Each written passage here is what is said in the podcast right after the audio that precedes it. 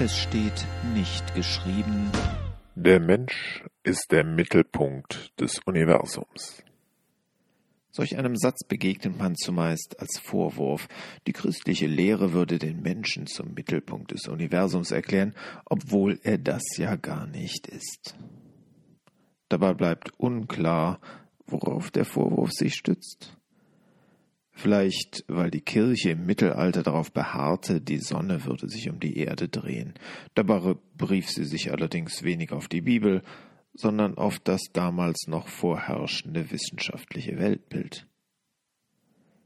Dennoch feiern manche Atheisten jede Entdeckung, die die Erde weiter in die Bedeutungslosigkeit des Universums rückt, als könnten sie so das Christentum für überholt erklären.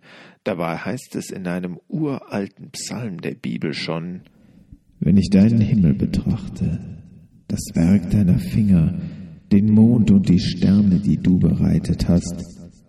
Was ist der Mensch, dass du seiner gedenkst? Psalm 8, Vers 45. Das klingt, als würde der Psalmdichter beim Anblick des Alls die Winzigkeit unserer Erde gegenüber den damals noch gar nicht als solchen erkannten Weiten der Sterne erahnen. Und er folgert, was auch heute viele folgern, es gibt keinen Grund, den Menschen in den Weiten des Alls überhaupt wahrzunehmen. Doch anstatt an dieser Erkenntnis zu resignieren, nimmt der Psalmist den Befund zum Anlass, die Größe Gottes zu bewundern, der trotz der unermesslichen Dimension des Universums noch den Menschen im Blick hat, ihn mit Herrlichkeit krönt, wie der Psalm weitergeht. Spielt es eine Rolle, ob es woanders im Universum noch intelligentes Leben gibt?